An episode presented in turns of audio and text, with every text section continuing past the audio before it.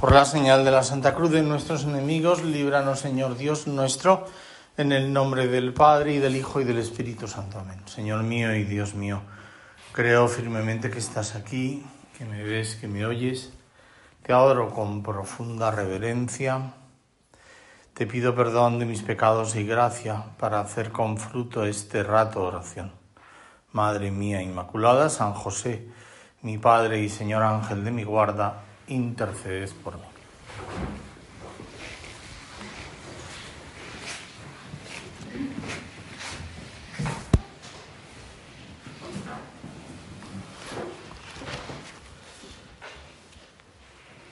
Redimir o corredimir con Cristo con las cosas ordinarias, con nuestro trabajo bien hecho sobre todo, pero dándole a ese trabajo un sentido redentor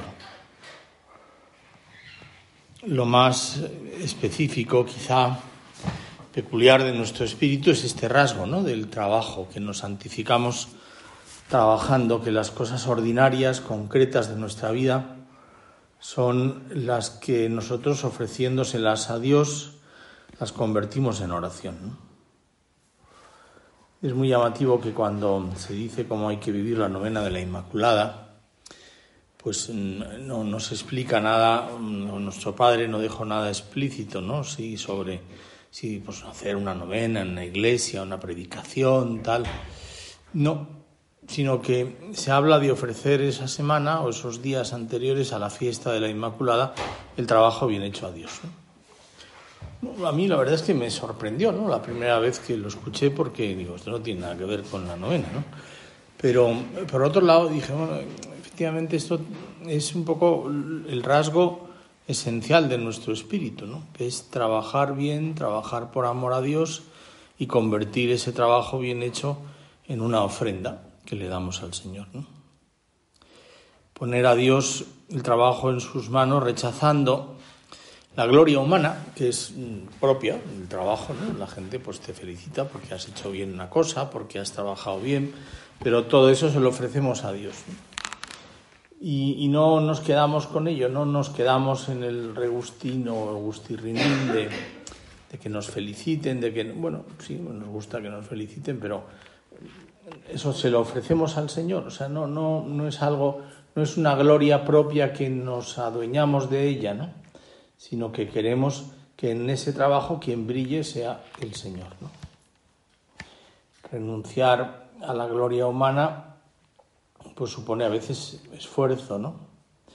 Y, hacer lo que hagamos por, variado que sea, por intrascendente, por, pues mm, se convierte en trabajo bien hecho y en algo digno de ofrecer al Señor. No hay trabajos más importantes que otros, eh, todo trabajo tiene la misma categoría, ¿no? Porque lo importante es que ese trabajo esté bien hecho y que se lo podamos ofrecer al Señor como algo digno.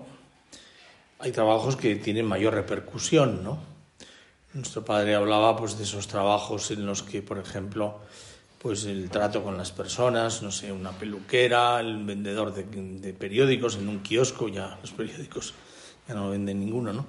Pero bueno, eh, en fin, lo que fuera, la estanquera, la persona, bueno, pues tiene mayor contacto con, son trabajos que influyen más ¿no? en la sociedad, su opinión, su modo de ser, su manera de, de ver las cosas, y le da una mayor importancia, ¿no? Pero, pero todos los trabajos, en realidad, aunque sea un trabajo escondido, en, no sé, en una central nuclear allí, procurando que el núcleo esté bien resguardecido, cuidando las medidas de seguridad, pues es un trabajo perfectamente digno y se puede ofrecer a Dios aunque nadie lo vea, aunque, hombre, lo notan, ¿no? Si aquello no funciona, pues lo notarán los demás, ¿no? Pero vamos, nadie ve el trabajo que está detrás y, ahí están, ¿no? Ese es el trabajo hecho a Dios. Incluso tiene mayor mérito, ¿no? Porque no es un trabajo de relumbrón brillante, sino oculto y un trabajo que tiene pues una gran influencia, ¿no? En, todo, sobre todo en la redención.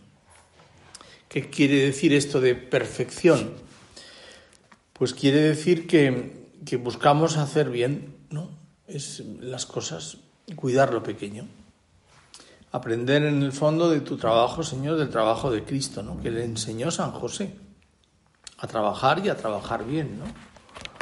Y, eso, pues aplicarlo a todas las facetas de nuestra vida, ¿no? A los, es un cortejo de detalles, de virtudes pequeñas, pero que acompañan al trabajo que se hace bien. Pues es puntual, muchas veces tiene audacia para cometer objetivos importantes, requiere esfuerzo, la virtud de la laboriosidad, aprovechar bien el tiempo para que lo que podamos hacer pues lo hagamos en menos tiempo y podamos trabajar más, procurar terminar lo que se empieza, en fin, colaborar con el trabajo de los demás, darle sentido de servicio a ese trabajo, ver que el trabajo es un lugar de encuentro con Dios nuestro Señor y de hacer que los demás también, con ocasión del trabajo, puedan encontrarse con el Señor. Como ves, el trabajo tiene muchísimas ramificaciones, ¿no? Y, hay toda una teología del trabajo que no se trata de escribir o de, en fin, o de profundizar en ella, sino de vivirla, ¿no? Es lo importante, ¿no? Que nosotros vivamos esa teología del trabajo. Es decir, que, que donde trabaje una persona de casa se vea que allí es un trabajo bien hecho. Eso que quizá hemos vivido un poco de las rentas, ¿no? De, los mayores y las mayores de casa tenían mucho prestigio profesional en su trabajo, ¿no?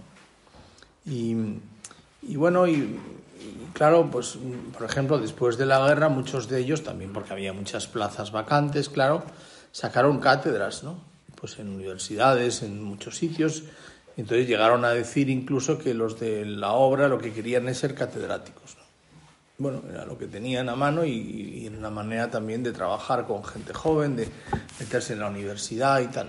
nadie tenía ninguna técnica, ninguna táctica de hacer que fuesen todos catedráticos de universidad para poder influir en la España de entonces, la España de la posguerra, ¿no? Eso es una bobada, pero, pero sí que, en fin, que, que el prestigio de esos primeros, pues de alguna manera nos marcó, ¿no? Y, entonces, bueno, una persona de la obra, todo el mundo piensa que por lo menos trabaja bien, ¿no?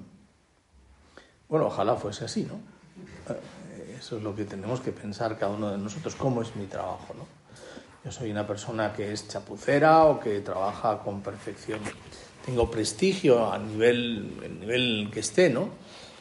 Pues porque trabajo bien, porque hago bien las cosas, o entrego los trabajos que tengo que hacer pues con migas de pan y, manchas del bocadillo de chorizo, manchas de grasa, ¿no?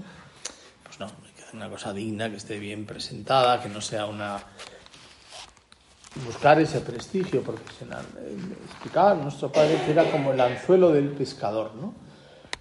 Y, es verdad, es fácil de entender esto porque una persona que desde su atalaya del prestigio profesional dice algo, todo el mundo le escucha, por lo menos en su ámbito profesional, ¿no? Bueno, es que Fulanita tiene mucho prestigio, es una buena profesional, un buen médico, una buena profesora, lo que fuera, ¿no? Y, bueno, lo que diga, pues se la escucha porque, claro, ese prestigio es el anzuelo, decía, ¿no? Para que luego cuando hablemos de Dios, pues la gente nos escuche, ¿no? Cuando demos pues ese testimonio de nuestra propia vida también tengamos cierto prestigio. A veces, pues podemos, mm, tenemos que ser unos profesionales muy buenos, pero a veces es verdad que, bueno, que hay que hacer compatible esa tarea profesional con otros quehaceres, con otros deberes. Pues fíjate, en el caso de las mujeres, los deberes familiares, sacar adelante un hogar, cuidar de los hijos, criarlos, acompañarlos, educarlos. Me acuerdo hace unos años que la, directora general o la CEO de Pepsi Cola, pues fue un bombazo, ¿no? Pues dijo que dejó el trabajo, tenía cuatro hijos y dice, bueno, estoy perdiendo lo mejor de mis hijos, que es verlos crecer, con lo cual abandonó. Se dedicó a su familia. Bueno, muchas veces el trabajo requiere mm, pues el que tengamos que, no brillar tanto o que recortarlo porque tenemos otras obligaciones. Bueno, no siempre tiene que cargar con ellos, con esas obligaciones la mujer. ¿eh? Esas cosas hay que hablarlas en el noviazgo, ¿no? Bueno, si tenemos muchos hijos al principio y tal, ¿quién renuncia a su carrera profesional para dedicarse más, aunque tenga un trabajo a lo mejor a tiempo parcial, a su familia? ¿no? Nosotros en una actividad que tenemos ahí en la universidad y que otro día teníamos casi 250, 220 chicos, una cosa así, en la conferencia de Pep Borrell, que es un tipo, pues en la siguiente viene Rafa Lafuente y en la siguiente viene un matrimonio que mm, ella es pues mm, la directora, la DIRCOM de, pues, de una empresa, de un banco ¿no? muy importante, y él es amo de casa. Tienen siete hijos. Él está en casa y ella es la que, bueno, lo habían hablado así, en fin, las circunstancias vinieron así, él era periodista, pues en un momento determinado su medio de comunicación se hundió, como casi todos, aunque escribe y tal, pero bueno, podía trabajar en casa, pues mira, yo me quedo en casa y, tú mm, no es que supla, pero, pero sí que ayuda, ¿no? Porque la mujer es indispensable, ¿no? Para sacar adelante una familia. Pero, pero también es un ejemplo muy bonito, ¿no? De cómo muchas veces, pues, la carrera profesional la puede hacer ella, ¿no? Y él, pues, a lo mejor tiene que renunciar a, ciertos... Bueno, pues, no sé, tener esas cosas es importante, ¿no? Que, que sepamos también poner coto al trabajo. Porque, en el fondo, el trabajo, nosotros lo vemos así, no, no es un castigo divino, ¿no? A veces hay gente que no entiende esa teología del trabajo y ve en el trabajo como un castigo. No nos queda más remedio que trabajar. Hombre, no. Eh, si lees bien el libro del Génesis, el castigo no es a trabajar, sino a tener que dejar de trabajar. O sea, es justo al revés. Trabajarás con el sudor de tu frente. ¿Qué quiere decir esa frase? Pues evidentemente quiere decir que te costará trabajar y que te cansarás de trabajar. Y tendrás que dejar de trabajar para poder descansar, ¿no? O sea, el trabajo en realidad en sí mismo es una gozada porque es un, bueno, te realizas personalmente, pones en, acto tus talentos, te sirve pues para eh, servir a los demás y para tener una mayor presencia y transformar la sociedad. el trabajo tiene, vamos, y, luego uno se llena de satisfacción y de alegría al ver el trabajo bien hecho y al, no sé, yo creo que es un, motivo de orgullo, ¿no? El trabajo es para nosotros el eje alrededor del cual ha de girar todo nuestro empeño por lograr la perfección cristiana. Bueno, es una escuela de virtudes humanas, ¿no? Pero escuela de virtudes, ¿no? También las virtudes sobrenaturales, pero sobre todo las virtudes humanas. Por eso, la persona que no trabaja es muy difícil que entienda el espíritu de la obra. ¿no? Una persona que trabaja mal, o la que chapucera, o la que se escaquea continuamente, o lo que... No es fácil, ¿no? Al buscar en, medio del mundo la perfección cristiana, cada uno de vosotros ha de buscar también necesariamente la perfección humana en su propia labor profesional. De ahí que no nos puedan entender jamás los que no quieren hacer lo posible para dejar de ser chapuceros. Nosotros con el trabajo transformamos el mundo. Con el trabajo bien hecho, claro, con un trabajo que sea un trabajo digno. ¿no? Cambiamos el mundo porque, porque ese trabajo es un trabajo que, deja una huella, un pozo. ¿no? no sé, un buen empresario o una persona que tiene una, un cargo importante, pues se nota, ¿no? Cuando hace bien las cosas, pues aquello funciona, el gobierno es eficaz, llega a los ciudadanos, consigue pues aplicar las subvenciones y que lleguen a las empresas, en fin, justo lo contrario de lo que tenemos ahora. ¿no? Bueno, pues eso es muy importante que lo hagamos bien. ¿no? ¿Por qué? Pues porque, porque en el fondo es como un sello de identidad ¿no? de nuestra vocación. ¿no? Es lo que nosotros ofrecemos a Dios, lo que ponemos, Señor, aquí en el altar cada día. ¿no? Nuestro trabajo bien hecho. Y dice, bueno, es que estoy agotado de trabajar. claro, está bien, es un, un buen síntoma. Vale, vale, muy bien, muchacho, estás haciéndolo bien, ¿no? ¿Por qué? Porque nos tiene que cansar trabajar, ¿no? Pero nos cansa no no trabajar, no pegar ni clavo, sino nos cansa trabajar muy bien y acabar el día agotados del trabajo. Es un síntoma de que aquello ha ido bien, ¿no? Hay pues un peligro que es el, peligro de, de esa especie como de profesionalitis, ¿no? No me gusta esa palabra, pero bueno, de de que el trabajo sea el centro de nuestra vida, sea un monstruo que se dispara y que estemos todo el día trabajando. Llegamos a casa y seguimos trabajando. Esto del teletrabajo pues tiene un peligro tremendo, ¿no? Porque en el fondo no sabes diferenciar lo que es la vida en familia del trabajo, lo que es tu vida interior de tu trabajo. El trabajo es como, como no le pongas un, coto, pues aquello se desmadra, ¿no? No digo que no tengas que trabajar en casa, a veces pues no sé, una profesora tiene que preparar las clases, en el colegio no tiene tiempo, o en la universidad donde dé clase. Bueno, hay muchas personas que ya trabajan en casa, ¿no? Pero incluso hasta el lugar donde uno trabaja hay que intentar que sea distinto, ¿no? De donde uno está, bueno, en la medida de lo posible, por lo menos que haya una diferenciación, ¿no? Ahora estoy en modo trabajo, ahora estoy en modo familia, ¿no? Porque si no, aquello te agota.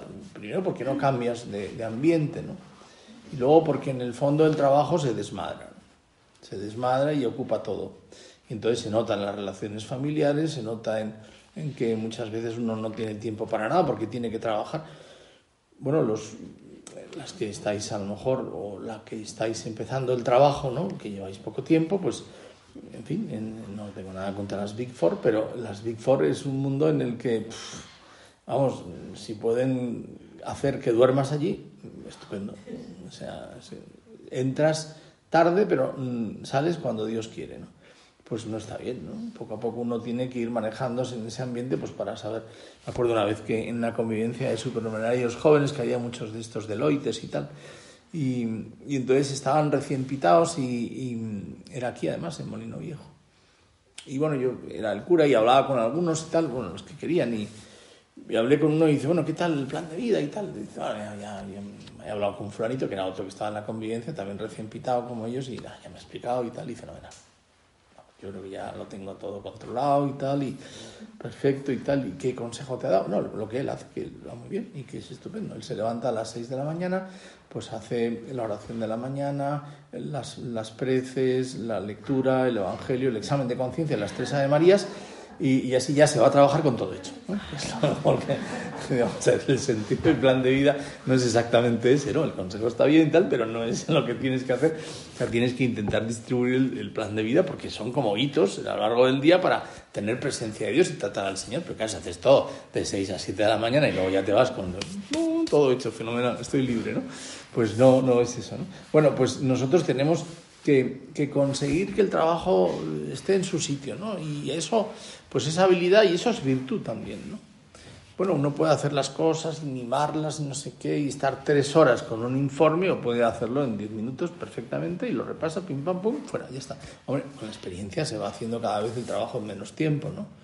Pero, pero bueno, hay que ver, ¿no? Porque a veces esa parsimonia en el fondo es, es vagancia, ¿no?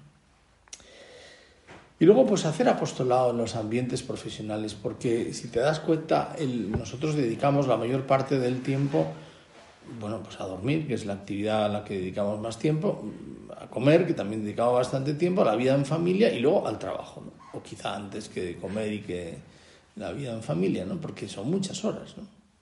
Claro, todas esas horas, pues es horas que estás con los demás, por eso nos encanta trabajar con más gente, ¿no? con gente distinta no en trabajos internos, ¿no? trabajos pues que hagan referencia solamente, pues nuestro padre quería que esos trabajos fueran temporales y que uno pues enseguida pudiese ir, sobre todo para los numerarios y los agregados, ¿no? los numerarios y las agregadas, pues a veces sobre todo numerarias, ¿no? pues que tienen que estar ahí en, bueno, pues me acuerdo que sale en el libro de historia del Opus Dei, ¿no? que desde Roma les preguntan a la región de España, que están muy preocupadas porque ven que no sé si era el 65% de las numerarias trabajaban en trabajos internos, o sea, contando a las administradoras, las que trabajaban en las delegaciones, las directoras de centro que tenían eso como un trabajo profesional y tal. Entonces les animan a que piensen cómo pueden disminuir ese número porque no es de nuestro espíritu. Así de claro se lo dice, ¿no? Año 68, una cosa así. Esto está en el libro de Historia del Opus Dei. Bueno, pues ellas lo piensan y dicen, no vemos el modo de disminuir el número de numerarias que se dedican a trabajos internos. Contestan así. Bueno, con el paso del tiempo sí que lo han visto ¿eh? y se ha disminuido, porque si no, aquello no es. Pero que es muy bueno que trabajemos en cosas con, en medio del mundo estando, porque si no, uno acaba siendo una especie de, de persona apartada de la realidad, ¿no? Y, y, y, a veces en ambientes un poco hostiles y un poco difíciles, bueno, fenomenal, hay que moverse ahí como pez en el agua. O sea, no tenemos que tener miedo, ¿no? A, a esos ambientes y, y pensar que nosotros somos muchas veces un faro de luz, ¿no? Bueno, simplemente con la alegría, con la sonrisa, con el modo de ser. Yo me acuerdo de una cosa que escribieron, pues yo estaba mucho tiempo, estaba en un colegio, se llama Aldea Fuente, había algunas de vuestras hijas han estudiado allí, ¿no? Y les he dado la primera comunión. bueno, pues, eh, y, me acuerdo que, pues que allí ocurrió esto del Madrid Arena, ¿no? En, Halloween, que una de las niñas que estudiaba allí, que además era una niña Belén Landon, buenísima y tal, pues fue a esa fiesta, como fue medio Madrid, y bueno, aquello era un desmadre, de mucho cuidado porque había mucha más gente de la capacidad, hubo un aluvión y murió aplastada, ¿no? Vamos, después de unos días tal. Bueno, pues sus amigas, sus compañeras de clase, pues escribieron un artículo en El Mundo unos días más tarde recordando cosas de Belén y tal, ¿no? Y, y una de las cosas que ponía, yo cuando lo leí me, me quedé impresionado, es que, Belén cuando llegaba el lunes a trabajar siempre mm, eh, sonreía a las compañeras, ¿no? Y de hecho escribí un artículo que luego se publicó en un libro que se llama La sonrisa de Dios. Claro, yo cuando leí eso, y, que era muy llamativo, decían sus compañeras de clase, que era algo que les llamaba la atención. Pues yo me acuerdo que en las conversaciones que había tenido semanas antes con Belén, porque hablaba conmigo todas las semanas, pues uno de los propósitos que habíamos hecho era, venga, cuando llegues el lunes, sonríe a las compañeras. Claro, el propósito lo estaba viviendo, ¿no? Ese es el... Y, y, era una cosa que les llamaba muchísimo la atención. Fíjate qué bonito. Bueno, pues nosotros tenemos que ser la persona que une que es instrumento de unidad, que quita importancia a las pequeñas divisiones, que sabe pues mm, que reine, hacer que reine la caridad de unos con otros, que echa una mano, que no está pensando simplemente en el em, no sé cómo se llama esto del lo que lo tienen los funcionarios, ¿no? los números estos, ¿no? que se van en el nivel, el nivel, ¿no? el nivel que tiene, porque esto sube un punto en el nivel, entonces ya pues en el sueldo se nota en 5 euros cada mes, que pensar sobre todo en, bueno, pues en que haya buen ambiente, que la gente vaya a gusto a trabajar, o sea, que haya tal clima donde uno esté que, bueno, pues que se note que, el trabajo, pues allí trabaja una persona de casa y, que además pues da ese bonus odor Christi, ¿no? que no es una marca de, de, ambientador, ¿no? sino que es el buen olor de Cristo, de una persona que procura encontrarse con Dios en el trabajo. Claro, si estamos con la misma presencia de Dios cuando trabajamos o cuando hacemos oración, pues en el trabajo tiene que notarse, ¿no? No porque estamos ahí en el quinto cielo y decimos calculatorias, ay Señor, llámame pronto. No, sino que procuramos pues hacer que el trabajo sea un trabajo hecho con amor, ¿no? Y, con cariño hacia los demás, Cuando un día en la quietud de la iglesia madrileña yo me sentía nada, no poca cosa, poca cosa hubiera sido aún algo, pensaba, tú Señor, quieres que haga toda esta maravilla. Era al comienzo ¿no? de la obra, son palabras de nuestro Padre del año 63, pero que recuerda algo de los comienzos. ¿no? Pues eh, sentirse solo en una ciudad que no era la suya, donde él venía de un pueblo que era Barbastro, un pueblo de Huesca, y bueno, y de repente en la ciudad y el Señor tiene salud que le pide que haga lo que usted ¿no? Y se sentía solo y nada y menos que nada. Y allá en el fondo del alma entendí con un sentido nuevo, pleno, aquellas palabras de la escritura, etego si exaltatus fuero a terra omnia ad Cuando sea, y yo, cuando sea exaltado sobre la tierra, todo lo traeré hacia mí. Lo entendí perfectamente. El Señor nos decía, si vosotros me ponéis en la entraña de todas las actividades de la tierra, cumpliendo el deber de cada momento, siendo mi testimonio en lo que parece grande, en lo que parece pequeño, entonces omnia tragan ad mi reino entre vosotros será una realidad. Bueno, esa es nuestra tarea, ese es el modo que tenemos de transformar el mundo, ¿no?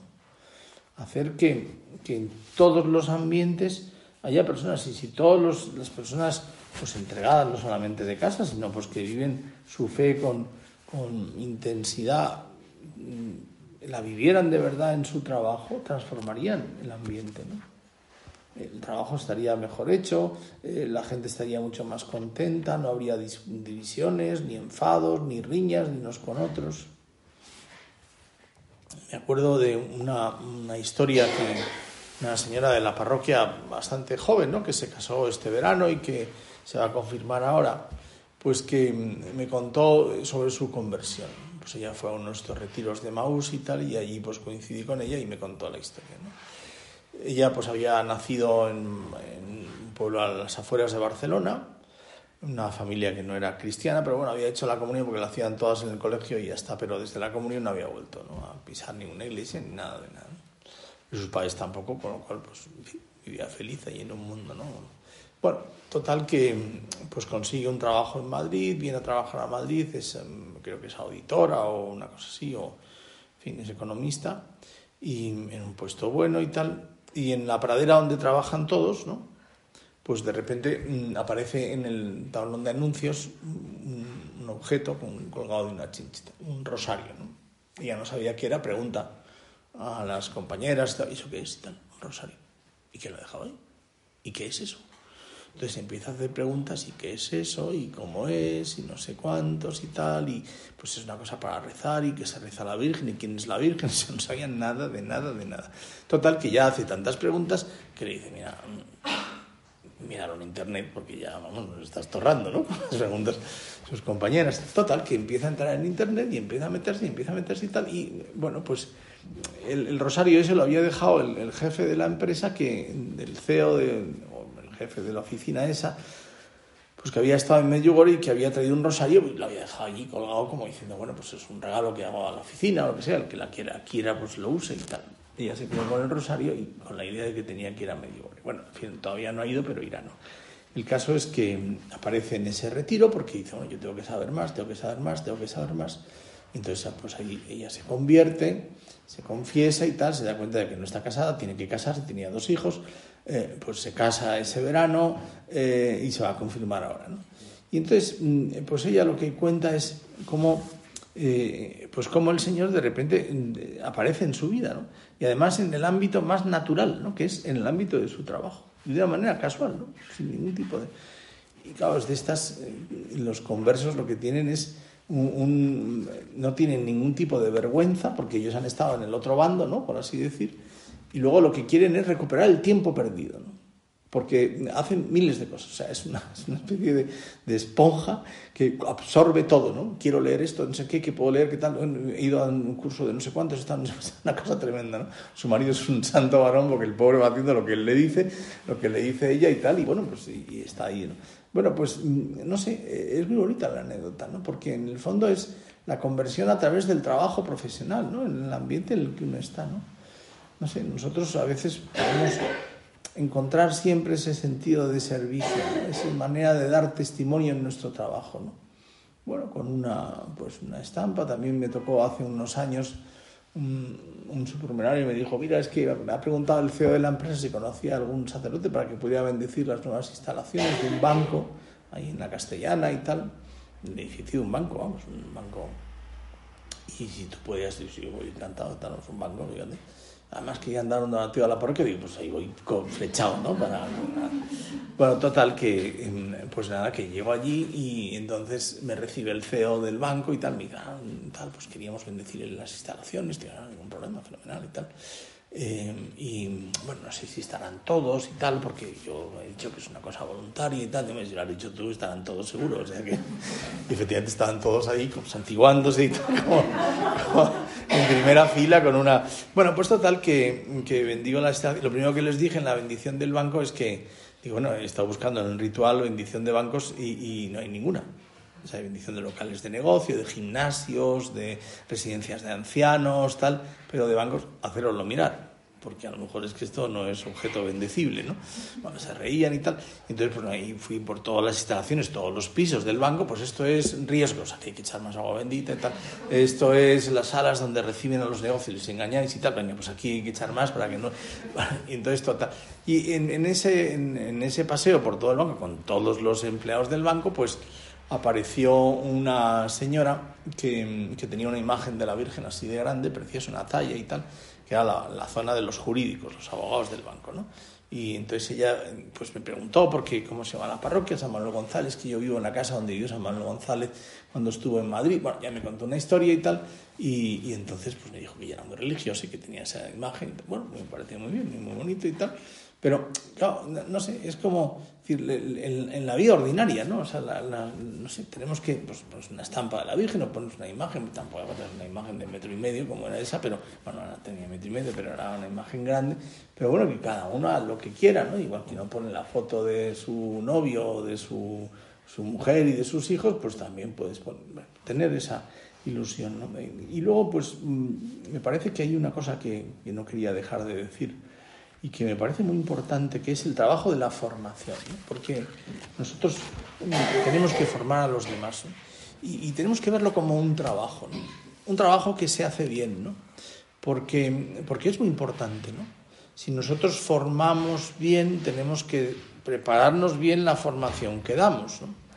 Y, no sé, es, es, muy bonito eso. ¿no? En el último curso retiro que di en, en el centro en el que vivo, que ya no me dedico yo a los varones, pero bueno, cuando era un poco una reminiscencia de, esa época, pues total que allí em, el que lo había diseñado, el curso de retiro, el director o no sé quién era uno de ellos y tal, pues dijo que las charlas las tenía que distribuir entre los que asistían al curso de retiro.